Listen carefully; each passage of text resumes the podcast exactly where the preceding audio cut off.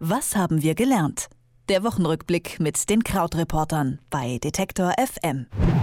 Was für ein Absturz. Gerade einmal 37 Prozent der Stimmen konnte die CSU bei der Landtagswahl am vergangenen Sonntag für sich gewinnen. Nach den schlechten Wahlergebnissen wäre eine denkbare Konsequenz, über einen Personalwechsel zu sprechen, doch der scheint bei der CSU bislang auszubleiben. Ähnlich stockend geht es bei den Brexit-Verhandlungen voran. Wer sich hingegen über die aktuellen Entwicklungen freuen kann, das sind die Superreichen in Deutschland. Warum? Das frage ich Krautreporter Christian Fahrenbach. Hallo Christian. Hallo Philipp. Der CSU geht es nach den Landtagswahlen ja nicht allzu gut. Da haben sie sich nämlich ein historisches Wahltief von 37,2 Prozent eingefangen. Viele Beobachter haben daher mit einem Wechsel an der Spitze gerechnet. Ministerpräsident Markus Söder hat seinen Posten aber immer noch. Wie kommt denn das? Ja, es sind wirklich schon Leute für weniger gefeuert worden oder zurückgetreten, das muss man schon sagen.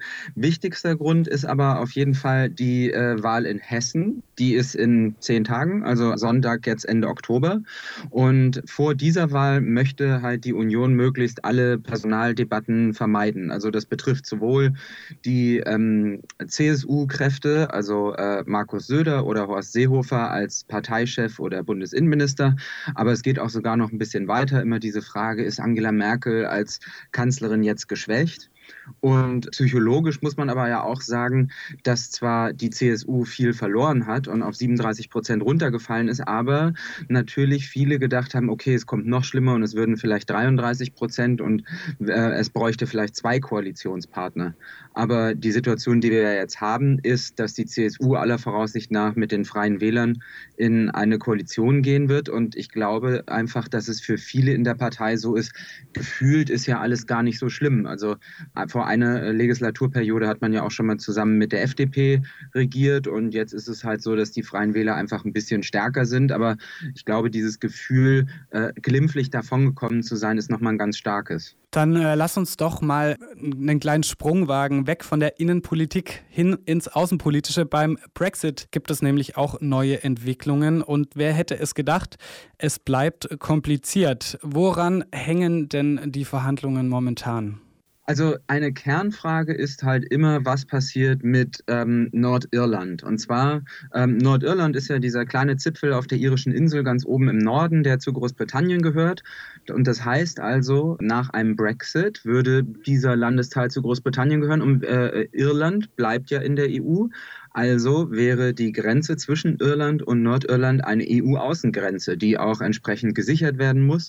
Und daran hat halt das Land Irland überhaupt gar kein Interesse. Und die Idee ist deshalb zu sagen, hey, wie wäre es, wenn Nordirland eine Sonderregion wird, die eben beinahe wie EU betrachtet wird. Das heißt, es gibt da weiter Niederlassungsfreiheit und auch es gibt nicht so starke Grenzkontrollen.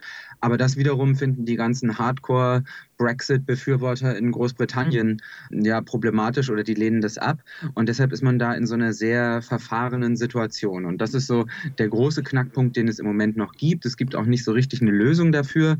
Jetzt hat äh, heute der EU-Unterhändler Michel Barnier gesagt, alles wird gut und wir sind schon uns zu 90 Prozent einig. Aber dieser Stand ist ehrlich gesagt auch schon seit einigen Wochen erreicht.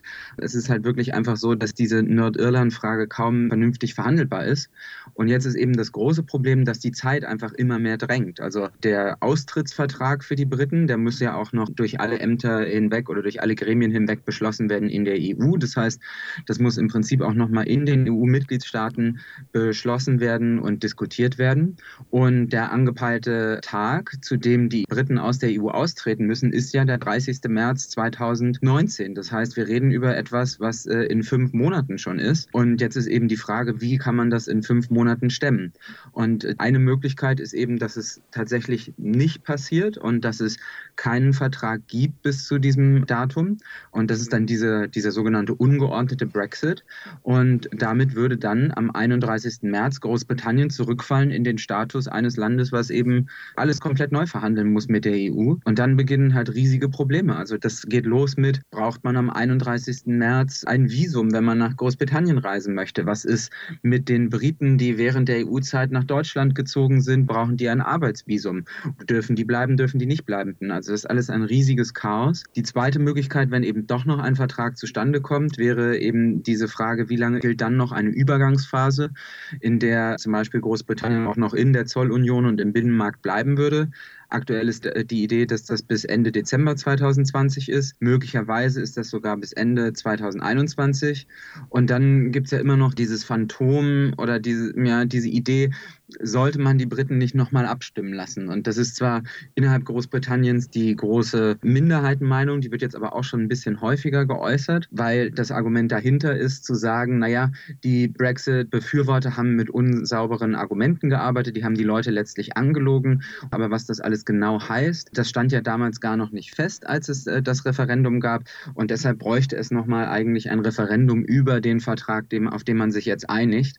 Aber die Wahrscheinlichkeit, dass das das tatsächlich passiert, ist sehr, sehr gering. Also wie man äh, deutlich heraushört, unfassbar viele Fragen, die äh, noch ungeklärt scheinen, was den Brexit anbelangt. Also am Ende geht es natürlich auch um eine Menge Geld, genauso wie bei unserem letzten Thema der Woche denn es geht äh, dabei um richtig viel Geld. In Deutschland gibt es immer mehr Superreiche. Das geht aus einer Studie von Credit Suisse hervor. Ähm, Christian, von wie vielen Menschen sprechen wir denn da? Also wie viele Superreiche gibt es denn in Deutschland? Man muss erstmal vor, vorweg schicken, vielleicht Credit Suisse schätzt also da sehr, sehr viel Vermögen. Es ist ja nicht völlig klar, man kann ja nicht 80 Millionen Leute fragen, wie viel Geld haben sie eigentlich oder wie viel Vermögen haben sie. Und Credit Suisse veröffentlicht eben den Global Wealth Report und schätzt darin das Vermögen der Menschen von, ich glaube, fast zwei Dritteln der, der gesamten Menschheit, unter anderem eben bei den Deutschen auch die Frage, wie viele Vermögensmillionäre gibt es eigentlich? Also das heißt, Leute, die mit allem, was sie besitzen, das ist dann nicht nur Cash, sondern auch Immobilien, Firmenbeteiligungen, Wertanlagen und so weiter. Wie viele Menschen sind dort Millionäre in Dollar gemessen? Das heißt also, äh, wir reden ungefähr über 870.000 Euro. Da kann man jetzt so ein bisschen diskutieren, ob das schon als superreich gilt oder nicht. Mhm. Ich finde, also es ist schon einigermaßen komfortabel, aber es ist natürlich auch in vielen Ecken Deutschlands einfach ein größeres Haus. Und was ich trotzdem interessant fand, war, dass diese Zahl in meinen Augen einfach sehr, sehr hoch liegt. Also Credit Suisse schätzt, es sind 2,1 Millionen Deutsche, also jede oder jeder 40. Deutsche. Und dass diese Zahl auch sehr stark gestiegen ist. Erst im letzten Jahr sind 250.000 neu dazugekommen.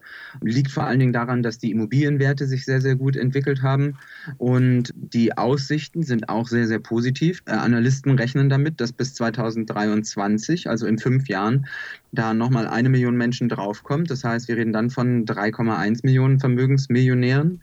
Also ich finde es schon eine relativ hohe Zahl, wenn man sich überlegt, so wenn man durch die Stadt geht, das wäre dann fast jeder 30. den man sieht, ist halt Millionär.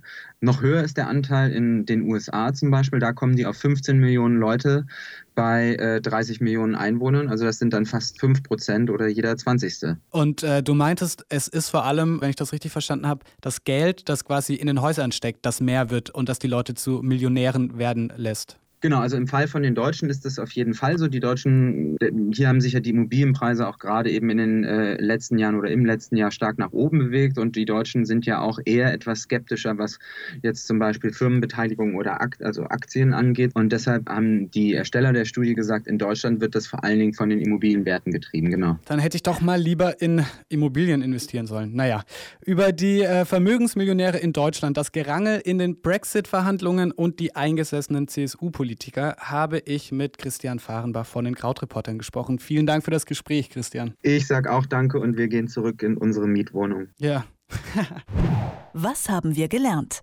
Der Wochenrückblick mit den Krautreportern bei Detektor FM.